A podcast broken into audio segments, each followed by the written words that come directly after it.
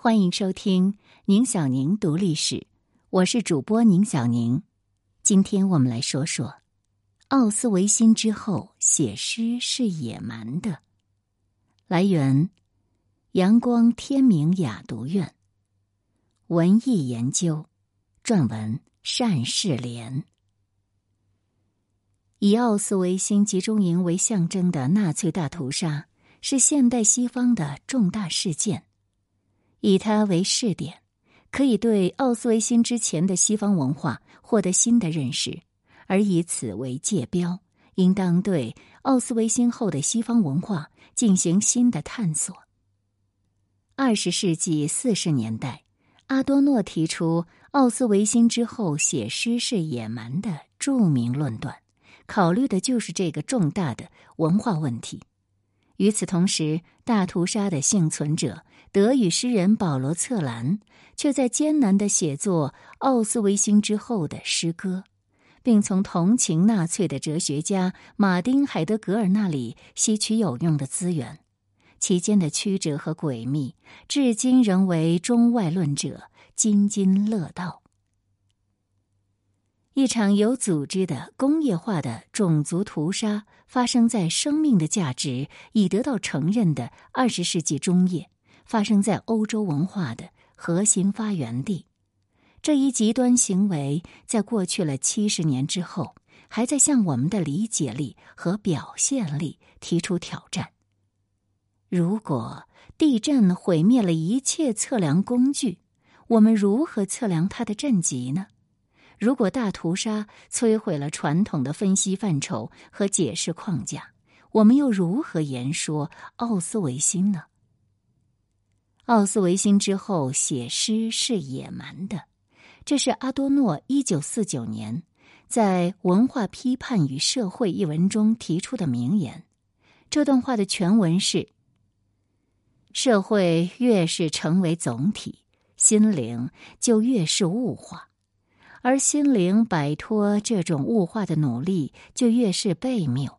有关厄运的极端意识也有蜕变为空谈的危险。文化批判正面临着文明与野蛮的辩证法的最后阶段。奥斯维辛之后写诗是野蛮的，这也是对这样一种认识的侵蚀。今日写诗何以是不可能的？绝对的物化曾经把思想进步作为它的一个要素，而现在却正准备把心灵完全吸收掉。只要批判精神停留在自己满足的静观状态，他就不能赢得这一挑战。这篇文章收入阿多诺的文集《棱镜》，于一九五五年出版。关于这个判断，有多种解释。美国批评家斯坦纳是最早思考大屠杀的学者之一，他大体认同阿多诺的观点。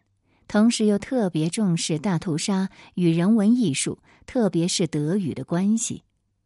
他的理解是：诗人是该言说还是沉默？语言能否满足他的要求？这才是真正的问题。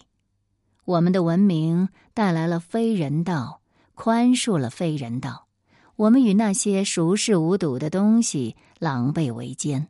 这样的文明是否会丧失对我们称之为文学的这一必不可少的文明奢侈品的拥有权呢？不是永远丧失，也不是每个地方都会丧失，只是在此时此地丧失，就像一座被围攻的城市丧失了对城墙之外自由的清风和清凉的夜晚的权利。那么。既然西方文明带来大屠杀，他怎么还能再拥有文学呢？德国作家格拉斯一九九零年在一次演讲当中分析说：“根据阿多诺简短的言论，奥斯维辛之后写诗是不允许的。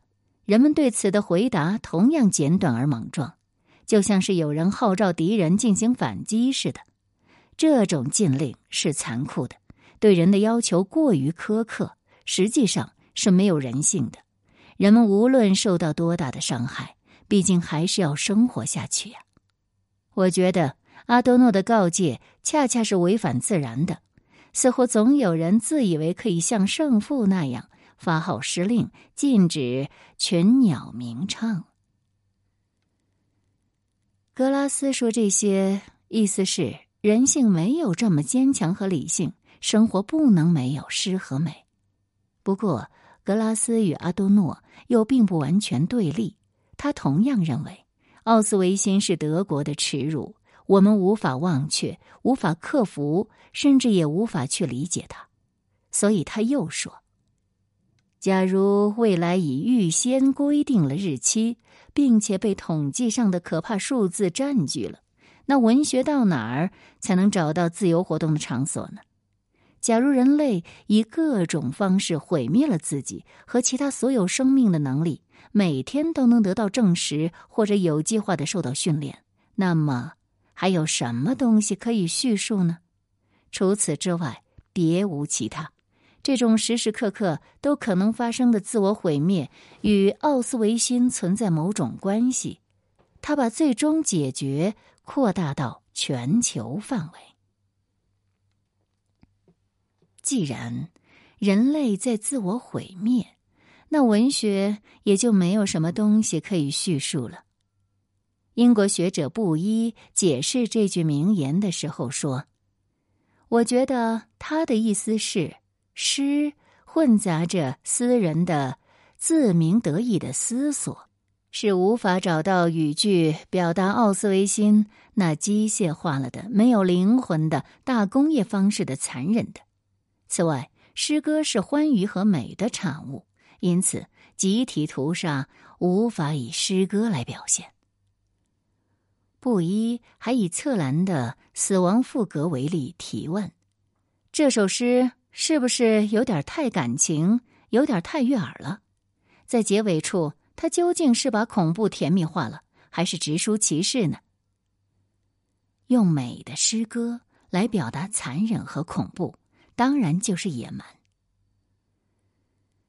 上述的这些解释各有其理由，而且并不矛盾。要说明的是，阿多诺的判断不是一个经验上的禁令，而是一个文明与野蛮辩证法的高远论题。在纳粹集中营，艺术承认着残忍，美感装饰了暴力，诗歌成为魔鬼的工具，这已经是众所周知的事实。奥斯维辛二号营比克瑙有男子、女子两个管弦乐队，他的任务不但是为党卫军服务，也为囚犯们服务。他们出宫前，咚咚的鼓声配上喧闹的镲钹声，能催人前进。音乐在加速他们死去。女子乐队的指挥，法国人范尼亚。战后回忆起当时的一场演出，是这样表述的：音乐会要在 A 区和 B 区两个集中营的铁丝网之间一个小广场，实际上是一个较宽的通道上进行。演出台周围摆放了一排排的椅子，大家忙忙碌碌的像过节一样。党卫军穿戴的特别整齐。皮鞭夹在腋下，皮靴闪闪发亮。由于有独奏节目，这次音乐会显得正式些。这次还来了许多女党卫军，一些护士和秘书也来了。今天天气好极了，他们都出来了。在这个铁丝网后面，有许多囚犯，在强烈的阳光下显得更瘦弱。更悲惨。我们离电网非常近，突然我看到一个妇女冲向电网，抓住金属丝，强大的电流使她猛烈颤抖，身体扭动，最后她就挂在了那里，四肢不停的抽搐。在阳光照耀下，她像一个大蜘蛛在网上挣扎。他的一个朋友冲了过去，想把他从电网上拉下来，结果电流让他们的胳膊连在了一起，他也全身抽搐起来。这里没有人动一动，音乐会继续进行。党卫军听着音乐，互相谈论着。又有一个姑娘跑过去，想用一个凳子腿儿，把那两个翻腾的躯体从电网上弄下来。没有一个人帮他的忙。我们继续演奏。党卫军互相拍着背，笑着。格拉夫摇一摇头，扶一扶眼镜，看一看电网上的那两个妇女，脸上略显出一些不满的样子。在耀眼的阳光陪衬下，他们两个弯曲的身体开成了一个奇怪的十字形。终于，那个姑娘把他们两个人从电网上弄了下来。他们跌落在地上，一动不动。我们不知道他们是不是已经死了。党卫军笑着站起身，高兴的评论着：“这是他们对演出表示满意的最后表示。”范尼亚当时就感到。在比克瑙，音乐是最好的东西，也是最坏的东西。说它最好，是因为它填充了时间，像一种药品，让我们麻木；说它最坏，是因为听众中有杀人的人和要被杀的人，而我们也好像是刽子手。这一份真切具体的经验，为阿多诺的观点做了一个精准的注释。也是因为意识到这一点，奥斯维辛的另一个幸存者波兰作家博罗夫斯基理所当然的对文明的结晶，如祖国、哲学、诗歌和美，提出了抗议。他说：“我们钻到地底下干活。”也在地面上干活，有时在屋内，有时在雨中，拿着铁锹、镐和铁撬棍。我们搬运大袋的水泥，铺砖，安放铁轨，铺撒碎石，蹂躏大地。我们正为一新兴的文明打下地基。直到现在，我才意识到。古代文明的建立付出了多大的代价？埃及金字塔、神庙和希腊雕塑背后全是骇人听闻的罪行。古罗马的道路、壁垒和城墙上究竟洒了多少人的鲜血？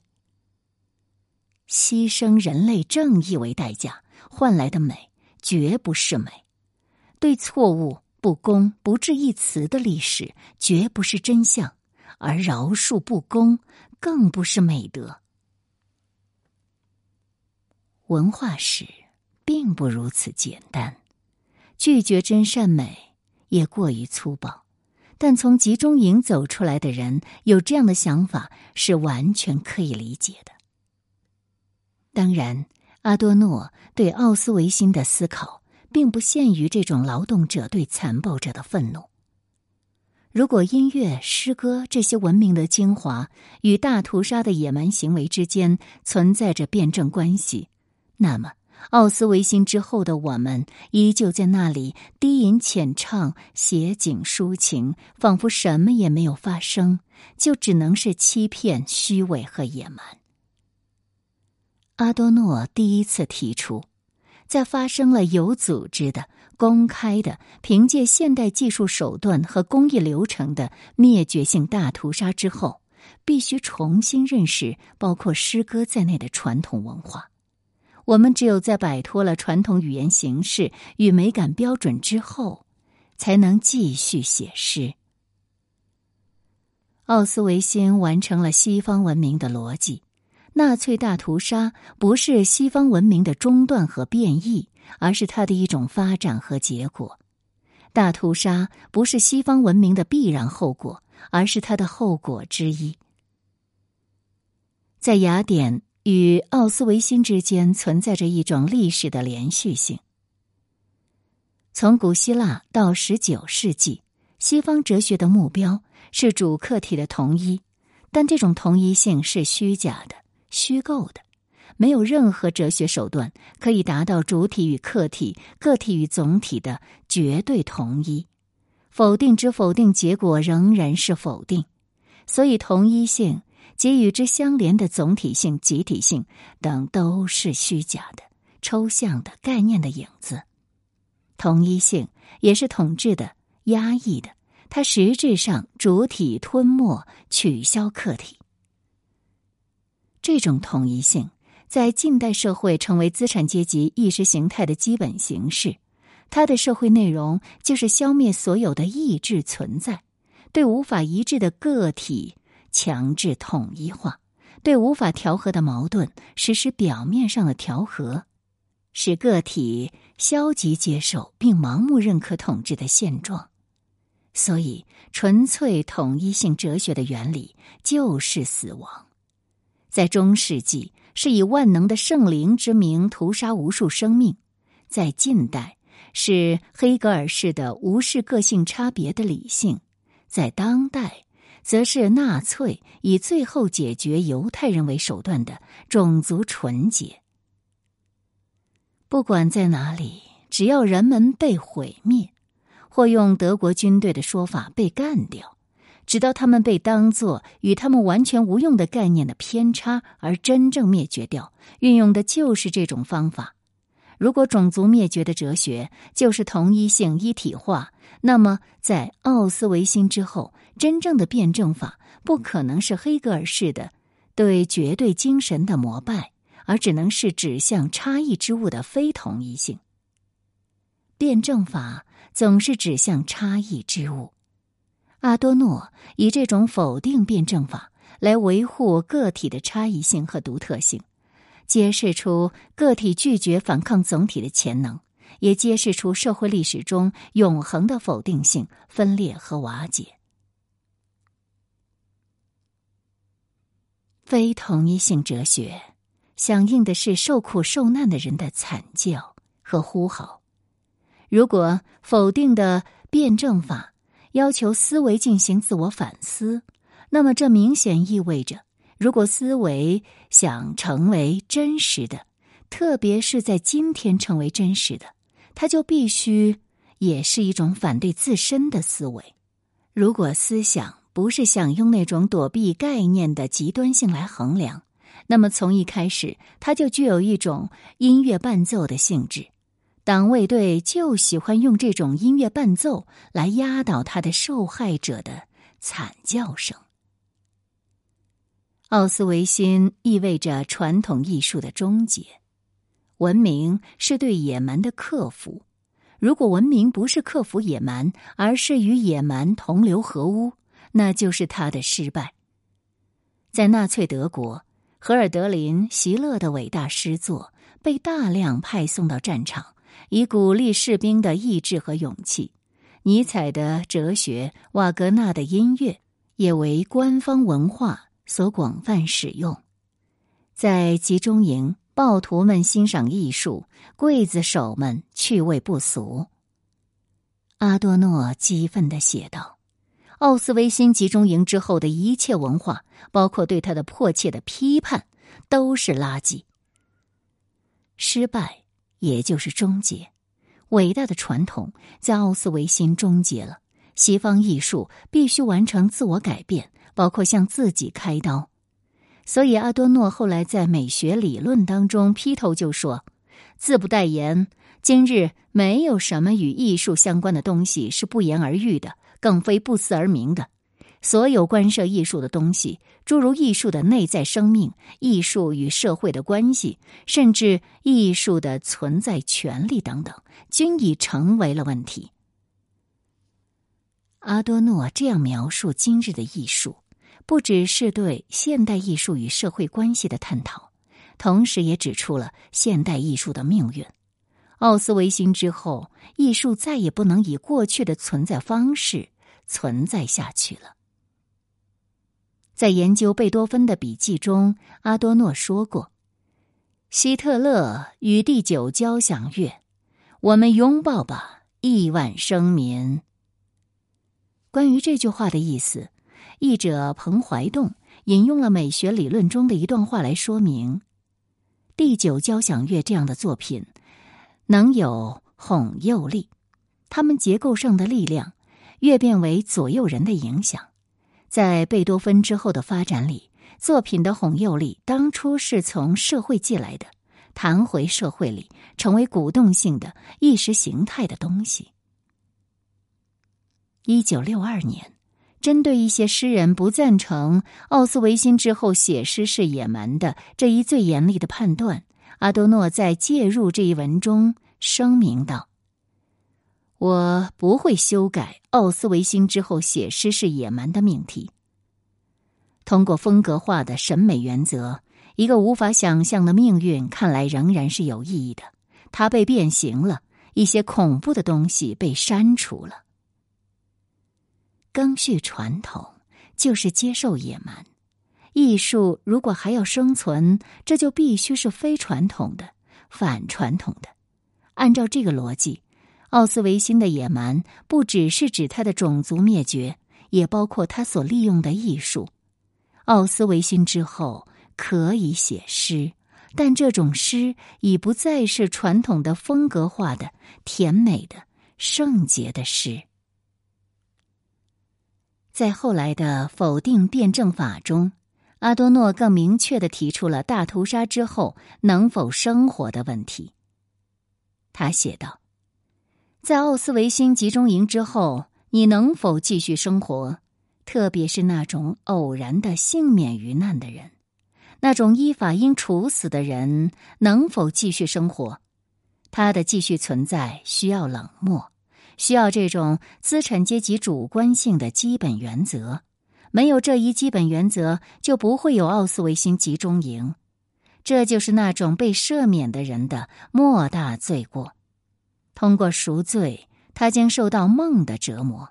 梦到他不再生存了，在一九四四年就被送进毒气炉里了。他的整个存在是想象中的，是一个二十年前就被杀掉的人的不正常愿望的散射物。大屠杀或许已经过去，但他所公开的人性的邪恶、国家的暴力、道德的脆弱、社会的野蛮和个体的无助等，并未过去。我们必须在传统的生活准则和价值追求之外，重新寻求生存的可能性条件。对一些幸存者来说，经历了奥斯维辛之后，一切享乐都是要遭到报应的。快乐暗含着对受害者的背叛，快乐是对那些已经发生的事情的扭曲。匈牙利作家凯尔泰斯。甚至在给未出生的孩子做安息祷告中，明确的提出不要孩子。策兰死后，他曾经的女友诗人巴赫曼也认为，策兰的自杀是纳粹大屠杀的继续。从阿多诺的观点来看，策兰的自杀是因为他缺少冷漠，所以受不了继续存在着的集中营。这就是策兰与阿多诺的差别。一个并无根据的说法是，阿多诺奥斯维辛之后写诗是野蛮的这个判断是针对策兰的死亡赋格说的，而其实阿多诺发表这个论点时，根本就没有读过策兰的诗。